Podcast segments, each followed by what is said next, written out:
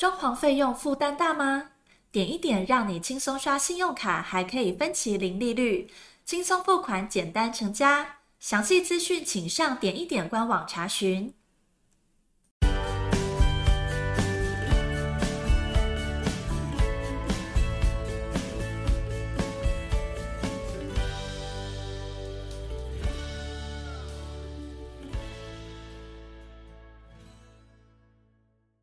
欢迎收听你家我家，我是频道主持人 Jordan，呃，很开心要跟大家见面哈。今天我想要分享一个非常重要而且大家都关心的主题哈，就是为什么哈装修公司，我们的台湾的室内设计公司，有时候你找了两家或三家公司，它的报价会差别很大，原因出在哪里？那到底是什么样的？理由跟原因让这个差价会变得这么大，我们有没有足够的专业呢？能够去做判断？因为你去问设计师，设计师都会有一套说法。那这些说法，我们有专业可以判别吗？我想今天我们你家我家的粉丝有这个福气哈，我们 Jordan 来帮各位来整理一下，到底在估价单在报价的时候啊，它到底这个问题哈，还有这落差到底在哪里哈？啊，有可能同样是啊三十平左右的新房的装修，有的可能只要七八十万，可是有的却要到一百五十万甚至更高。所以呢，这个影响报价的因素跟装修报价的可能存在的一些陷阱，一定要整理，也要让装潢的业主在今天这集当中获得一个非常好的资讯哈。首先呢，决定装修价格有四个很重要的因素。那么听这一集的话，一定要仔细把它听进去哈。第一个，材料的价格哈都是基础啊，都是基础的价格。呃，首先哦，装修的价格哈跟我们装修的业主哦所选用的材料一定有非常密切的关系啊。那大家记住一件事情，就是物以稀为贵。那如果说你选用的材料的产地比较远，或者是比较稀少，那这些材料呢，自然比本地产的或者常见的材料一定比较贵。我想这是一个很很简单的判断的基础哈。第二个当然就是材料自身的质量，比如说它的品质非常的结实哈，它的这个老化跟损坏的时间的长度哈相对比较长，那所以相对价格就比较贵。反之的话相对比较便宜。那么第三个当然就是品牌啦，这个名牌的这个产品呢总是。比这个品质会比这个无名小厂的品质哈来得贵比较一点哈，那当然有没有保障？有，有没有好的品质？一定也有，好，所以你在看这个基础的材料报价的时候，有这三点，你就大概知道说，哦，这个东西到底是贵还是便宜，而且是你自己所跟设计师沟通的时候，你表达出来的建议哈。第二个，好，装修报道很重要的关键就是工艺的不同。价格自然不同啊。好，那装潢的工班哈，这些施工的师傅哈，他的施工的水平跟制作的水平哈的高与低的差异性，直接也让价格的落差非常的大。呃，在材料都相同的状况底下哈，这些师傅的手艺呢，其实就是影响价格很重要的关键。它就是直接影响到这个整个房屋啊，尤其是新房的这个品质跟这个这个质量哈。即使遇到哈啊，我们有一些装潢公司可能有促销啦、打折，不管是价格上有什么优惠哈，施工的品质、施工的技术一定不能打折。好，所以手艺好的、专业度够的、训练有素的这个施工的师傅呢，要价自然高些，那么当然反之就比较低些，所以在面对价格的时候，哈，要很清楚的知道这些师傅的级别与档次，哈，这个部分你要怎么样去确认？我觉得这个对装潢业主来讲是最困难的一件事情，因为设计师的好与坏，基本上你也可以看他的作品，看他的证照来做一些判别，哈，但是施工的师傅都是由设计师这个部分自己去 follow 的哈，所以你要见到这个所谓的装潢的工班，其实你要判别它非常的不容易。所以这个部分我建议可以直接找设计师之前的暗场，以即将要完工的暗场，可以到现场跟施工的师傅聊一下天，看看他们的年资，看看他们跟这个设计师合作过几场的案件。如果跟设计师合作的案件非常多年，也非常多场，甚至了解到设计师非常重视品质，那其实基本上你都已经做过考核了。如果没有，反之，那可能要特别注意。那么这个也同时的反映，这些公办的价格一定不低，因为它有拥有好的品质。哈，那么第三个呢，施工的管理也会影响到价格。好。施工需不需要管理？当然需要管理啊！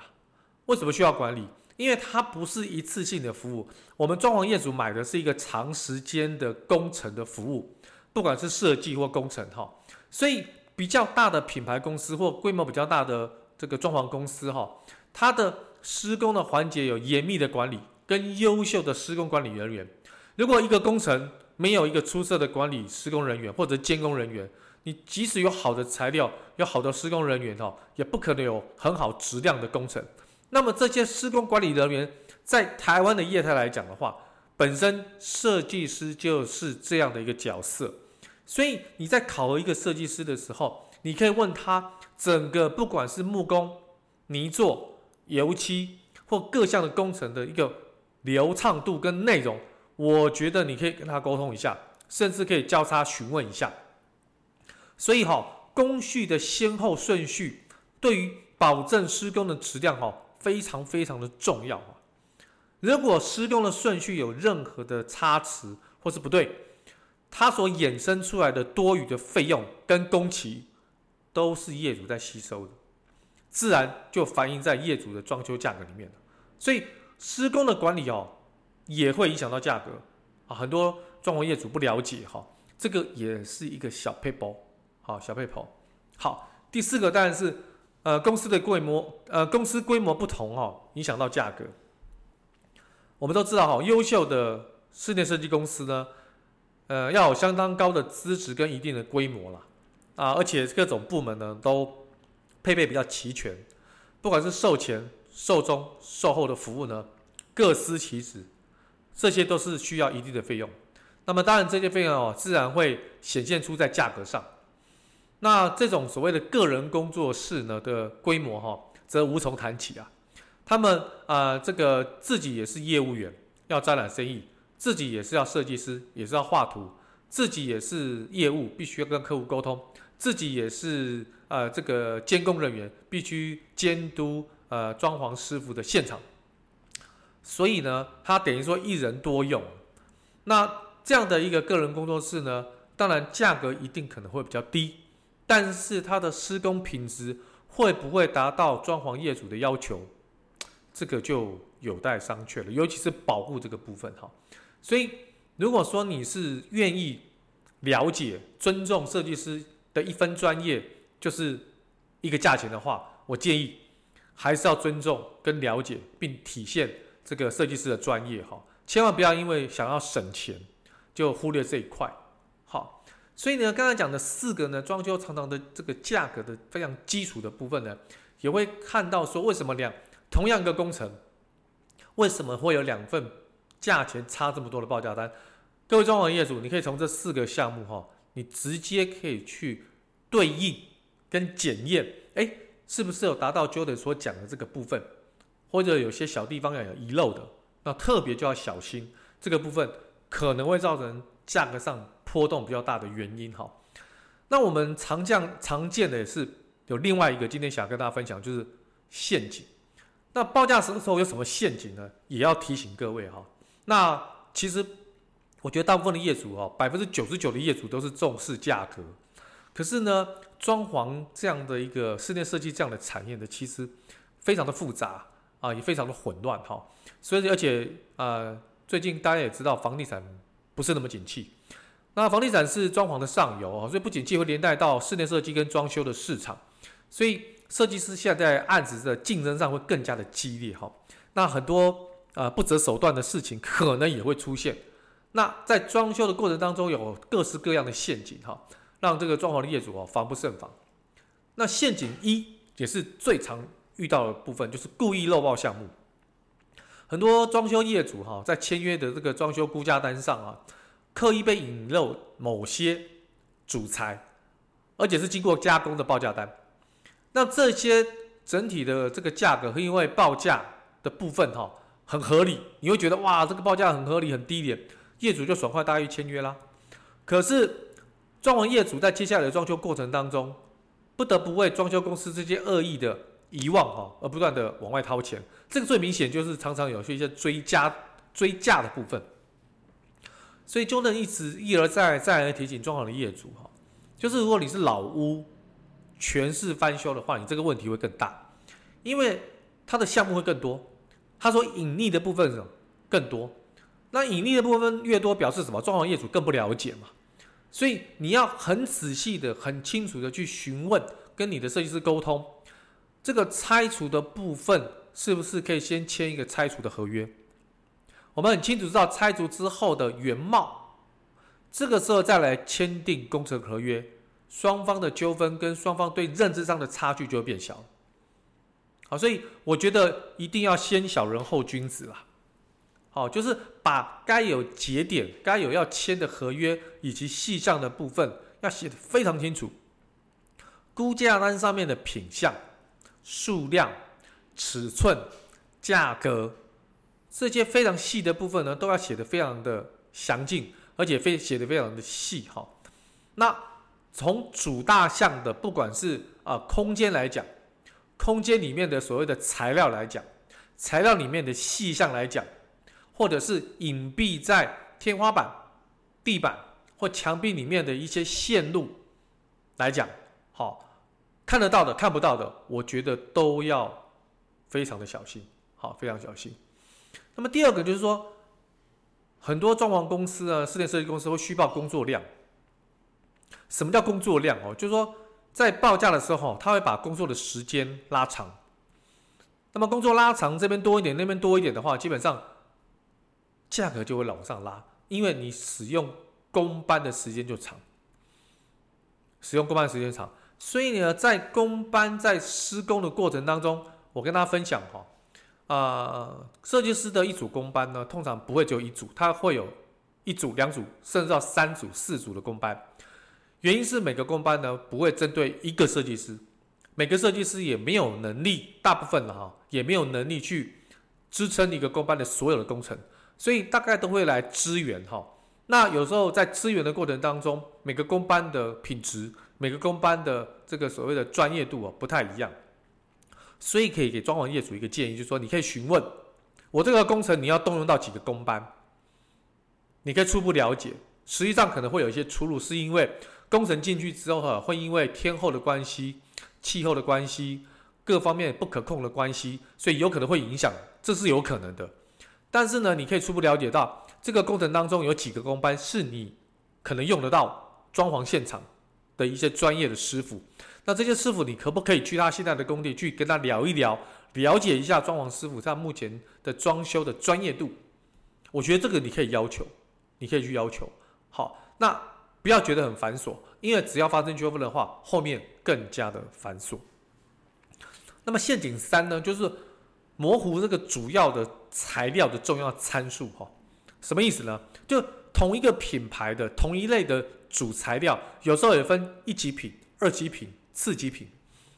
存在的差异性非常非常大。所以同一个项目的内容的实际意义，其实是可以大做文章的，并不是我们想的那样子。我举个例来讲，比如说我们讲到啊，冠军瓷砖，冠军瓷砖也有分呢、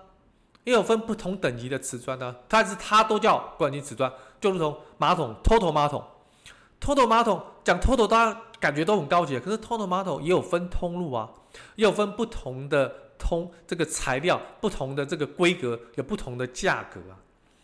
这个都是要问清楚的，问清楚的。所以你这个单价跟产品的规格的配套理起来的费用哦，一定要详细请设计师提供，尤其是产品的编号。产品的内容啊，绝对不可以模糊哈。那这些采购来讲的话，只要到现场，也必须请设计师拍照，确认这个品相是当初在估价单上面所揭露的品相，要对得齐。等于说你要在现场跟所谓的估价单做对比啊，千万不要以为估价单写的是这个型号、这个规格，将来在现场装了就是这个型号，可能会有误差。第四个陷阱就是说哈，施工的师傅哈，他的这个工艺哦含糊不清呐。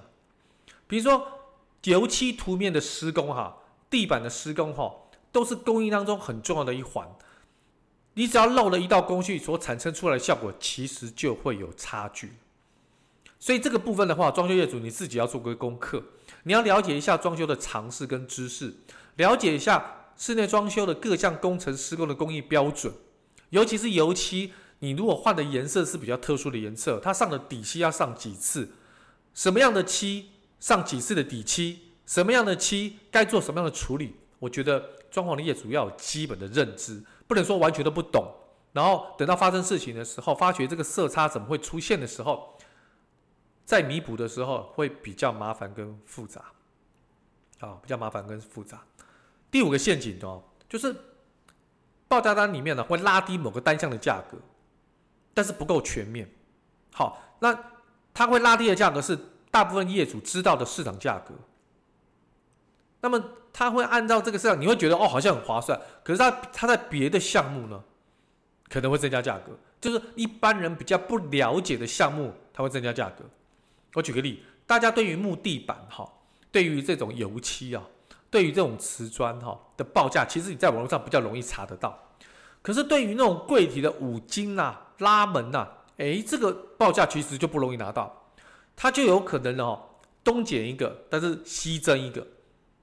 那所以说，你看起来好像某些项目赚了钱，可是，在其他项目你其实亏的钱更多。所以呢，装修业主在看这个装修的估价单的时候，如果你发觉这个价格特别的低，你就要特别了解到说有没有其他项目特别的高。好、哦，这个部分的话要特别特别的留意啊。所以呢，如果说你完完全全只用报价来选择室内设计公司或装潢公司的话，这个做法是非常不明智的。我觉得有点以偏概全，因为很多的陷阱是你看不到的。所以你今天装潢，我想大部分的业主，尤其我们点一点室内设计网络平台，就是希望业主能够找两家以上的设计公司来做一些参考跟比较。那么最好的方式呢，当然就是找。啊，有规模、有信用，而且有品牌的设计公司，啊，足下的分析跟审核，然后了解了说你整个施工过程当中有需要的材料，包括工序的顺序，包括工种的这个顺序，包含这个所谓的工法的这个材质跟质料，所以你构成这样的一个报价单，最后谈定的双方都能接受的价格，各位装潢的业主，我提醒各位，你要让设计师赚钱。我们今天做这一期的目的，并不是请你砍设计师的价，砍到完全没有利润，那就完全误会 Jody 的意思了。你该赚的一定要让人家赚，而且要赚得很合理哦。因为你让设计师赚钱，他的潜意识里面，他的内观里面，他会觉得这个设计这个业主是有 common sense 的，他是愿意尊重他的专业的，而且让他有利润的话，他会更加去关心你这个案场的所有装潢工程的进度。如果你没有让他赚到钱，他只是应接的，那后续的问题就会层出不穷了。因为你让他生活不了，你让他没办法生活。请问一下，装潢的业主，如果有人让你生活不下去，你会用什么样的态度面对你的这个客户？将心比心呐、所以今天这一集呢，想要做的这样的一个内容呢，只是要装告诉装潢的业主，我们一定哈要清楚知道钱花在是不是刀口上。这个没有问题，可是，一旦你已经清楚钱是如何花在刀口上的时候，你一定要留一个利润给装潢的设计师，因为设计师他花了这么多时间跟你沟通、跟你咨询、现场的监工，还要找工班，有时候还要调度一些可能呃突发的意外事件，这些都是设计师的成本啊！不要以为这些都免费的，因为只有一句话可以告诉各位，就是免费的最贵。我相信大家都认同今天就能所讲的哈。好，今天我的分享就到这边了。装修的四个很基础的报价跟五个陷阱哈，大家特别记住，下次再跟大家分享。今天的分享就到这边，OK，谢谢，拜拜。